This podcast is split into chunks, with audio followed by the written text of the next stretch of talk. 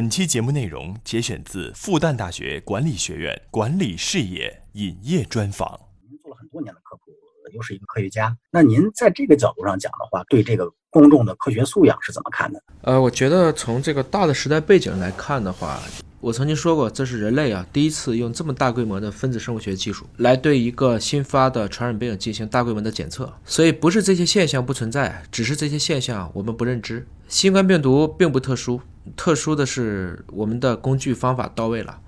大家做得起，做得上了。实际上，恰恰是因为我们的科技进步了，才使得我们认知到了以前我们很多没有认知到的现象。有点像，如果没有发明光学显微镜之前，大家看不到细菌，但不等于没有细菌。今天在核酸检测没有普及之前，不是其他的病毒都没有新冠这么特殊，只是新冠病毒是第一次被这么大规模的认知了。从我们的角度来理解，这个病毒并不特殊，应该说它有特点，但是绝对没有说特别狡猾呀，有难对付的特点，但不等于说它已经超过了，特别是像生物学家。或者是病毒学家，或者是诊断学家的这种思维范畴，但是公众上好像对他接受起来，一开始的时候是很难接受的，好像是突然爆发那种感觉，然后突然又大家都遭受的生命威胁，所以感觉好像这种恐慌是好像比病毒还要可怕。就从我们角度上观察来讲的话，是这个样子。这个两方面，一个是人类呢，其实对未知的事情容易恐慌。华大在零三年就是做 SARS 的。所以您可能会看到的就是大年初一，华大基因董事长汪建带着华大的人就逆行驰援武汉，帮当地去建这种高通量的新冠病毒核酸检测的这样的一个实验室，我们叫火眼实验室。那你说我们这个到底是出于一种责任感，还是出于对科学的了解和认知呢？其实都有啊。我们认为，其实任何的病毒本身来讲都是可防、可控的，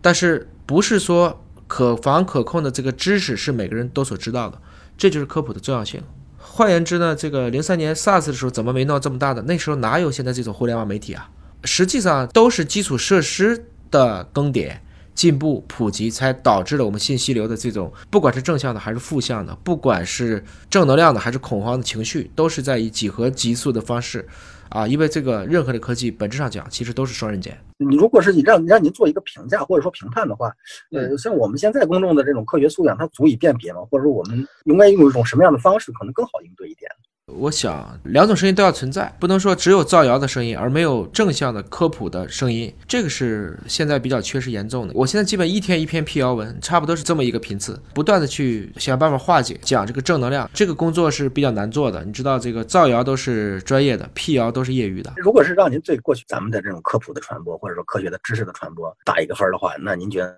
能打几分？在这个新冠疫情的这个过程，这个不是很好说，对所有的人群都打一个统一的分儿。我还是要去分段去看，我能看到的是，就是年轻人，尤其是孩子们对这个生命科学，因为我们有多少人在这么短的时间内瞬间就学会了，比如说什么是病毒，什么是冠状病毒，什么是新冠病毒，什么是核酸，什么是抗体。从这个角度来讲，我觉得孩子们的对这个知识的接受和普及度应该可以达到七八分，如果十分满的话。但是对于一个年纪可能相对偏大的、知识结构相对可能没有跟上这个发展的，那我觉得可能在一线城市上，我觉得还是能打个及格的。但是如果再去到，比如说像四线、五线城市，因为我老家也是在一个四线以下的城市了。比如说，尤其我的家族群里，那每天这个冲刺的基本就是一个谣言的段子的集合地，大家可能缺乏正确的和便捷的渠道来了解这个科学的真相。还是要分层、分地、分年段段来看，没有办法说整体的去打一个分。但是整体来讲，对生命科学的了解和理解，至少这比以前。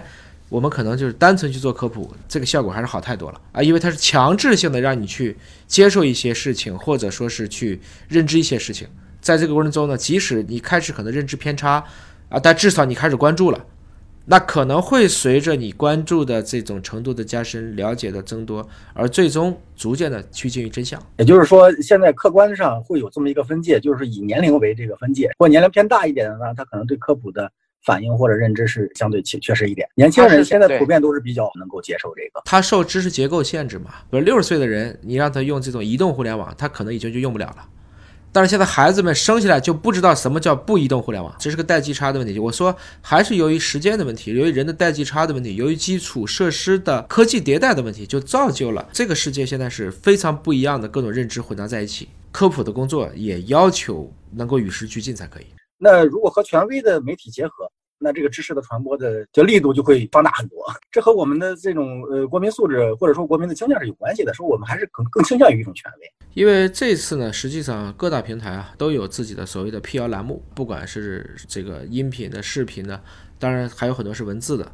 那么大家倾向于去这些权威媒体，主要是几大央媒。他当怀疑这是个谣言，那他特别希望他能有一个寻根正源的地方，来证明这是一个谣言。所以我觉得这个意义上讲呢，这些关键性的这种头部媒体，其实他们如果能第一时间内对很多的问题去以正视听。那我相信这是有非常强大的正面的舆论引导作用的。能不能这样理解？就是说，我们其实做科普是要树立起作为科学的一种权威来。如果我们的受众说可能没有那么高的科学素养，但是呢，听一个科学家讲，那我就认为他是对的，或者说是有道理的，这是也是一个有必要的一个事情。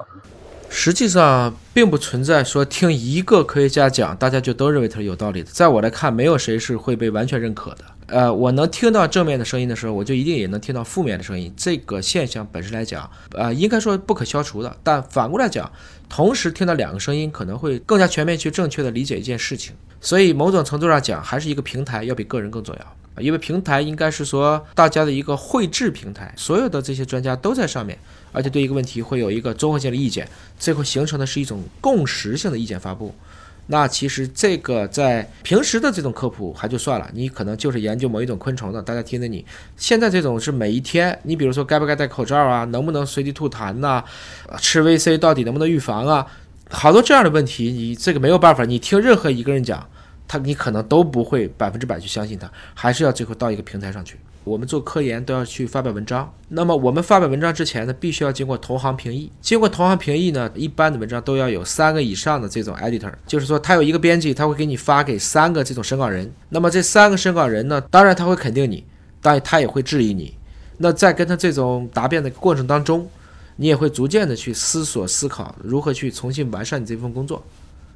所以，我们要是说评价科研论文的时候，首先要看它是不是经过同行评议的。因为现在很多的时候，疫情啊都是要抢时间的，大家等不到同行评议，就把现在这个文章呢叫预印版就先放到互联网上了。这种情况下，再加上一部分这个居心叵测的，尤其是很多自媒体断章取义、哗众取宠、危言耸听，最后就把这个事儿就弄得很可怕。这种级别的辟谣是最难的，因为你要从专业的角度去逐一去证明。原文是怎么说的？你这么引用为什么不对？所以辟谣本身的要求要比造谣言难多了。你辟完谣了之后，你一反而变成靶子了，这就完蛋了。这个应该是说所有科普人的一种责任。所以科普其实某种程度上讲，它跟公益是很接近的，它是出于一种公心去做的，它可能不能掺杂着很多的个人情感和利益。有段时间是对有自媒体对这个专家还是有一些质疑的，包括不光是论文，还有专家的他们的这种作为也是有质疑。是怎么看待这个现象？这好像之前很少见这种现象。我觉得很正常，就是说，其实科学家也被质疑。你比如说，我们转基因的问题说了这么多年，被质疑的不都是科学家吗？只不过就是说，最近的这种质疑的这种火力比较猛，呃，焦点比较集中，因为出来的科学家就这么几个嘛。但是能质疑的人可以是成千上万的，又都是跟这种疫情比较相关的，所以这个点上呢，我觉得我们应该允许不同的声音存在，让子弹飞一会儿。我们应该是就事儿论事儿，而不是就事儿论人，尤其是不能带着结论去找论点，然后进而去打击报复，甚至去人身攻击。我觉得这就变成一种暴民了，这就是不对的。当然，专家呢本身也要洁身自好。其实专家专家嘛，肯定是某一个专业的大家，你不可能是所有专业的专家。所以，这个专家也不要轻易跨到自己不懂的领域，然后引起一些不必要的这种争执和麻烦。尤其不要最后形成口水战，这甚至是人身攻击战。那你会觉得在网上看个帖子的留言就跟骂街似的，那是真没意思，于事无补，只会让别人，尤其让我们下一代看见这个我们上一代人怎么就这素质啊？我觉得这个其实都已经不是科普问题了，它实际上是已经到了这种公民素质的问题了。